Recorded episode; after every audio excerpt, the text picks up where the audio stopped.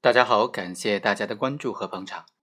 我国刑法第二百三十六条就规定，以暴力、胁迫或者其他的手段强奸妇女的，就构成强奸罪，判处三年以上十年以下有期徒刑。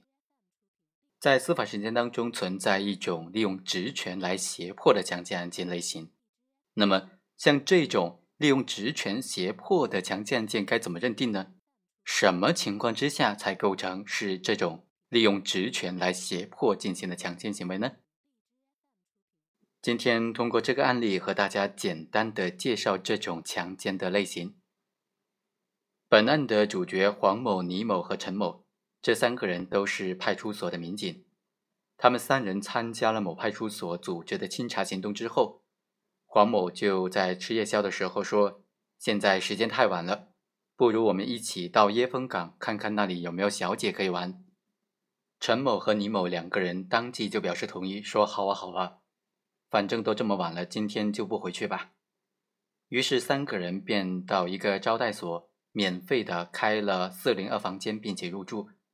当黄某等人从四楼往下走的时候，发现三零三房的李某正在卖淫，就敲开房门，对李某以及房中的男子说：“我们是派出所的民警，你们两个是什么关系？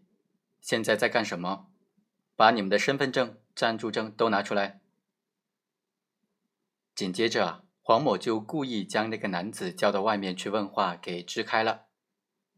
之后，这三个人就将李某带上了四零二房，并且威胁说要将他带回派出所处理，要对他进行行政拘留，甚至追究刑事责任。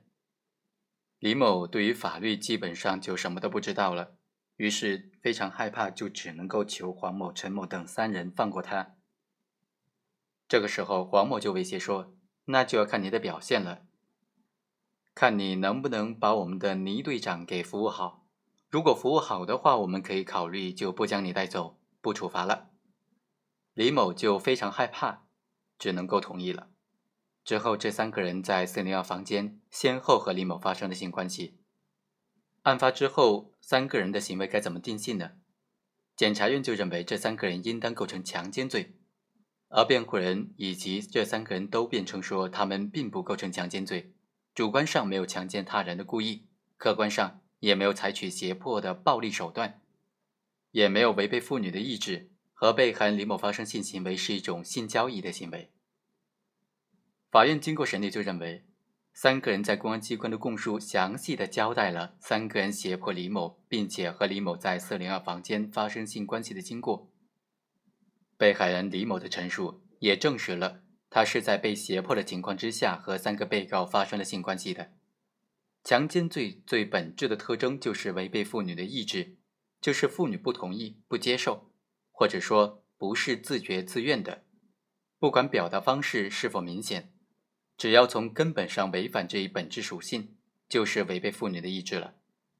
在这个案件当中，倪某在还没有与李某发生性关系的时候就讲：“你要好好陪我们的队长，如果陪好了，这件事情也就算了，不带你回所里处理了。”可见，这实际上就是胁迫。李某在和三个人发生性关系的过程当中，虽然没有反抗，但内心是慑于被威胁、被胁迫的。内心是非常恐惧的，被迫无奈才同意发生性关系的。因此，最终法院认为，三名被告人无视国家律法，采用胁迫的手段奸淫妇女，他的行为已经构成了强奸罪。